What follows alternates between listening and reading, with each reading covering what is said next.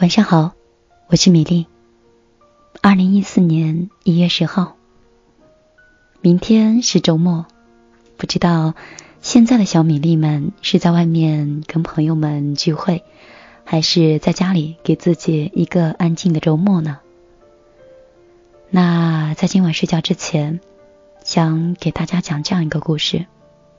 这是之前游艇 Radio 的文山给我发来的。说是一篇很好的文章，希望跟大家一起分享。那我们一起来听听这个故事是什么样的好故事呢？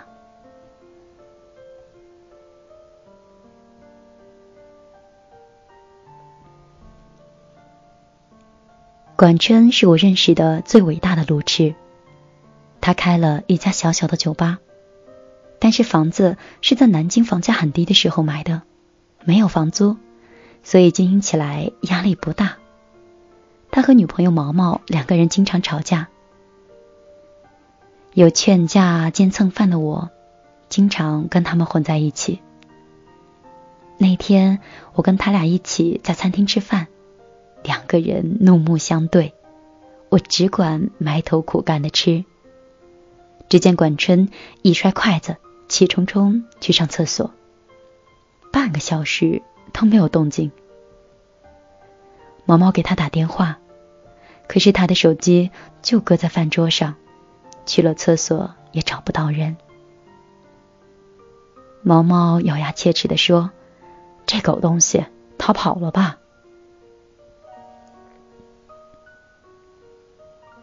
过了一会儿，只见管春满头大汗的从餐厅大门奔进来，我们都惊呆了。他小声说：“刚才上完厕所，想了会儿吵架说的话，怒火中干的自己一股劲儿的就往外走，不知道怎么就穿越了走廊，到了新华书店。后来人家指路，他又走到了正红街广场。当火气消的时候，想回来却发现忘了。”在哪条街了？最后想了想，嗨，还是直接打车吧。打了个车之后，司机一路开，又没有听说过管春说的这家饭店，描述了半天，就开到了鼓楼。最后管春没有办法，只好再换辆车，这才找回来了。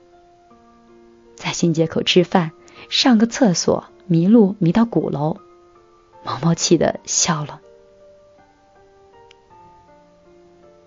他们两个经常吵架，吵架的原因呢，就是酒吧的生意不好。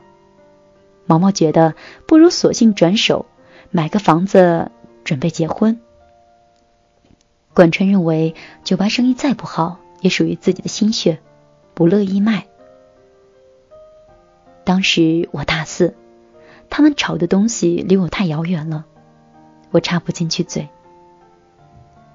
吵着吵着，两个人就在二零零三年的时候分手了。后来毛毛找了个家居商，常州人。这就是我知道的所有的信息。而管春呢，依旧守着那个小小的酒吧。管春说：“这婊子，亏我。”还跟他聊过结婚的事儿，这婊子留了一堆破烂走了。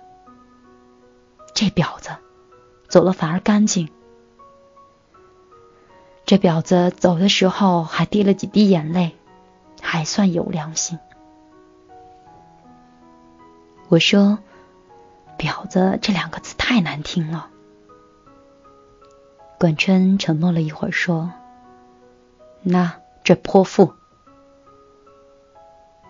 说完就哭了。他又说：“老子真想这泼妇呀！”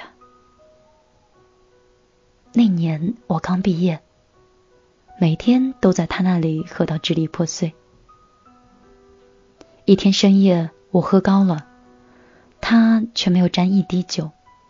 他搀扶着我进了他的二手拍力托。说到了他家，继续陪我喝。早晨醒来，车子停在国道边的草丛里，迎面是块石碑，上面写着“安徽见”。我大惊失色，酒意全无，劈头就问他：“这什么情况呀？”管春揉揉眼睛说：“哦，上错高架了。”我说：“那你下来呀。”我下来了呀，又是下错高架了。我刹那间觉得脑海一片空白。管春说：“哎，你说我怎么老找不着路呢？”我努力平静，说：“没关系。”管春说：“哎，我想通了，我自己找不到路，但是毛毛找到了。他告诉我，以前是爱我的，可爱情会改变。他现在爱那个老男人。我一直为这事愤怒，为这事生气，这不就是变心吗？怎么还这么理直气壮的？不过现在我想通了，变心这种事儿，我跟他呀都控制不了。就算我大喊“你他妈不准变心”，那他就不变心了吗？他大爷的，变心！我说，你没发现迹象？有迹象的时候就得缝缝补补的。管真摇摇头，突然暴跳如雷：“缝个屁！都过去了，我们还聊这个干嘛？”总之，我现在想通了，你别再让我碰到这婊这泼妇。我心想，这不是你开的头吗？发了一会儿呆，我问他：“哎，你身上有多少钱？”他回答：“四千。”我数数自己身上也有三千多，于是兴致勃勃的说：“哎，我有个妙计，要不咱们这样，咱们……”咱们一路就往下开，碰到路口就扔硬币。正面呢，我们就往左拐；反面呢，往右。如果没有心情，就继续直走。这一天天的毫无目标，磕磕碰碰的大呼小叫，忽然很寂静，又忽然很喧嚣。忽而在小镇里面啃烧鸡，忽而……在城里泡酒吧，艰难的穿越了江西，拐回浙江，又斜斜插入福建。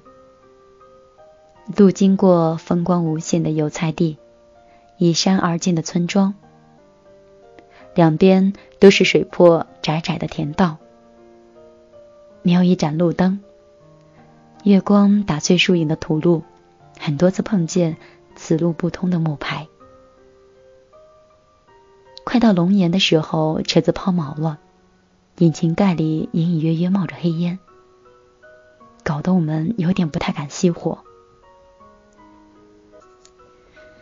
管琛叹一口气说：“正好没钱了，这车也该寿终正寝了，找个汽修厂看看能卖多少是多少，然后我们买张火车票回南京。”最后，车子卖了一千多块钱。拖走前，管琛打开后备箱，呆呆的说：“你看。”我一看，是毛毛留的一堆物品：相册、明信片、茶杯、毛毯，甚至还有牙刷。砰的一声。管春重重的盖上了后备箱，说：“拖走，拖走吧，爷从此都不想再看到他了。就算是相见，那也无非是一耳光的事儿吧。”我迟疑的说：“这些都不要了。”管春丢给我一张明信片，说：“我跟毛毛认识的时候，他在上海读大学。”毛毛很喜欢你曾经写过的一段话，他抄在明信片上寄给我，说这是他对我的要求。哼 狗屁要求我都没有做到喏还给你。我随手塞进背包拖车拖着一辆废弃的派里奥和满载的记忆就走了。管春在烟尘飞舞的国道边站了许久我在想他是不是故意载着一车的回忆开到能抵达最远的地方然后再将它们全部的放弃呢？阳光下的泡沫是彩色的就像被骗的我是幸福的追究什么对错你的谎言基于你还爱我，美丽的泡沫，随。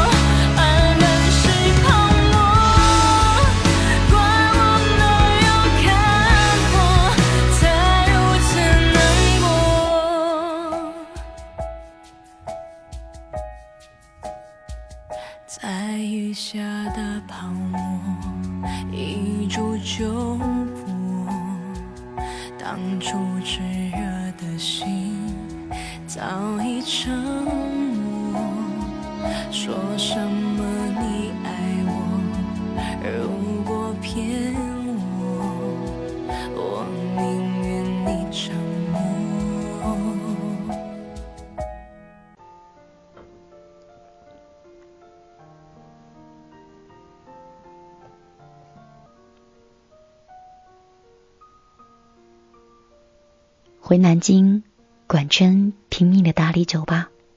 酒吧的生意开始红火。不用周末每天也几乎都是满客。管春攒了一年钱重买了辆帕萨特。酒吧的生意已经很稳定了就由他妹妹打理了。他自己呢没事儿带着狐朋狗友兜风喝酒旅行。夏夜山顶一块玩的朋友说：“毛毛完蛋了。”我偷偷的瞄了管春一眼，他面无表情，我就壮胆的又问了问详情。朋友说，毛毛的老公在河南买地做项目，碰到骗子，这千万投资估计是打水漂了，现在他正在四处托人摆平这事儿。过段时间，我又零星的了解到，毛毛的老公破产了，银行开始拍卖他们的房子。管春冷笑：“活该。”有天我们经过那家公寓楼，管春一脚急刹车，指着前面一辆缓缓靠边的大切诺基说：“哎，你瞧，那泼妇老公的车子。”这大概是要被法院拖走了吧？切诺基停好，毛毛下车，很慢很慢的走开。我似乎能听到毛毛哭泣的声音。管春扭头说：“安全带。”我下意识扣好。管春嘿嘿一笑，怒吼一声：“我操他大爷的变心！”接着一脚油门冲向切诺基，我们两个没有事儿，气囊弹到脸上，砸得我眼睛飞到哪儿都不知道了。我心中一个声音疯狂的咆哮着：“这王八蛋，这王八蛋，老子要是死了，一定到你酒吧里去闹鬼！”行人纷纷围上，我能看到几十米开外毛毛下白的脸。而一米内，管春狰狞的脸，图一时的痛快。管春只好卖了酒吧，酒吧通过中介转手，挣一百万，但是七十五万都赔给了毛毛。管春带着剩下的二十多万，和几个搞音乐的朋友，去各个城市看小型的演唱会。据说都是当地文艺范儿的酒吧，开一场赔五千。看到这种倾家荡产的节奏，我真是由衷的感慨呀，真牛啊！我也离开了南京，在北京、上海各地晃悠。管春的手机永远打不通，上 QQ 的时候看见这货偶尔在。简单的聊上两句，我心里一直有个疑问，终于憋不住就问他了：“你撞车就图个爽吗？”管春发了一个装酷的表情，然后说：“他那车我知道，估计也只能卖个三十多万吧。”我说：“那你赔了他七十五万？”是不是让他好歹能留点钱自己过日子？管春没有立刻回复我，又发了一个装酷的表情。半天后，他发来这几个字：“可能吧，反正老子撞得很爽。”说完，这孙子就下线了，留了个灰色的头像。我突发奇想。从破破烂烂的背包里面翻出那张明信片，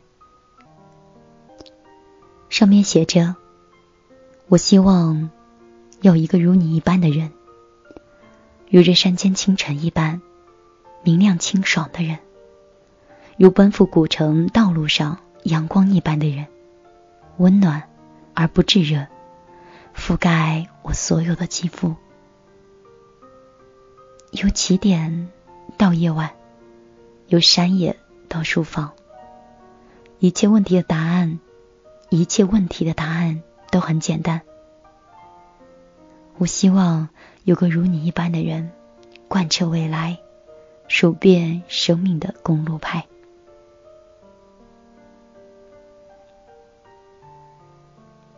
我看着窗外的北京，下雪了，混不下去了。我两年后回了南京，没有一个月，大概钱就花光光了。管春也回了，暂时住在我租的破屋子。两个人看了几天电视剧，突发奇想的去那家酒吧看看。走进酒吧，基本没有客人。就一个姑娘在吧台里熟练的擦酒杯。管春猛地停住脚步，我仔细看看，原来那个姑娘是毛毛。毛毛抬头，微笑着说：“哟，怎么有空来了？”管春转身就走，被我拉住了。毛毛说。你跟我撞车的时候，其实我已经分手了。他不肯跟我领结婚证。至于为什么，我都不想问原因。分手后，他给我一辆开了几年的大切诺基，然后加上我爸妈替我买房子的钱，重新把这个房子，重新把这个酒吧买回来了。毛毛说，买回来一年了。就是没有客人。管春嘴巴一直是无声的开开合合，从他的口型看，我认得这三个字在重复。这泼妇。毛毛放下杯子，眼泪掉下来。他说：“我不会做生意。”你可不可以娶我？管春背对着毛毛，身体僵硬。我害怕他冲过去打毛毛耳光，紧紧的抓住他的手。管春点了点头，没有说话。这是我见过最隆重的点头，一厘米一厘米下去。一厘米，一厘米上来，再一厘米，一厘米下去，缓慢而坚定。管春转过身，满脸是泪。毛毛，你是不是过得很辛苦？我可不可以娶你？我知道旁人没有办法理解。其实，一段爱情是不需要别人理解的。爱你是三个字，三个字组成最复杂的一句话。有些人藏在心里，有些人脱口而出。也许，有些人曾静静的看着你。可不可以等等我？等我恍然醒悟，等我明白是非，等我说服自己，等我爬上悬崖，等我缝好胸膛来看你。可是全世界没有人在等，是这样的，一等。雨水将落满单行道，找不到正确的路标；一等，生命将写错；一等，生命将写满错字，看不到华美的封面。全世界都不知道谁在等谁，而管春在等毛毛。我希望有个如你一般的人。这世界，有人的爱情如山间清爽的风，有人的爱情如古城温暖的阳光。但没有关系，最后是你就好。由起点到夜晚，由山野到书房，一切问题的答案都很简单。所以冠春点点头，那儿总会有人对你点点头，贯彻未来，数遍生命的公路牌。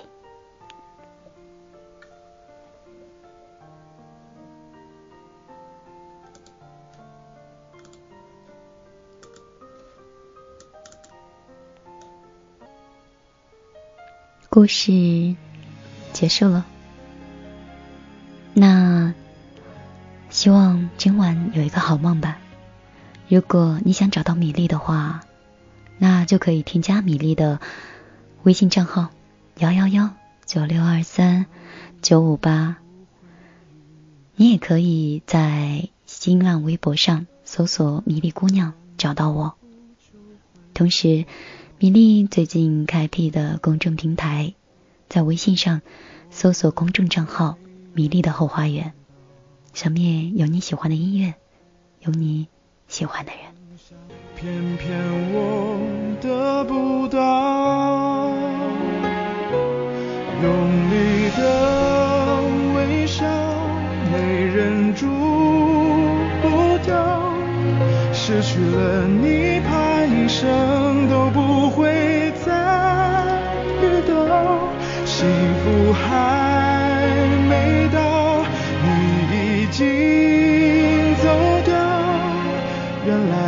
来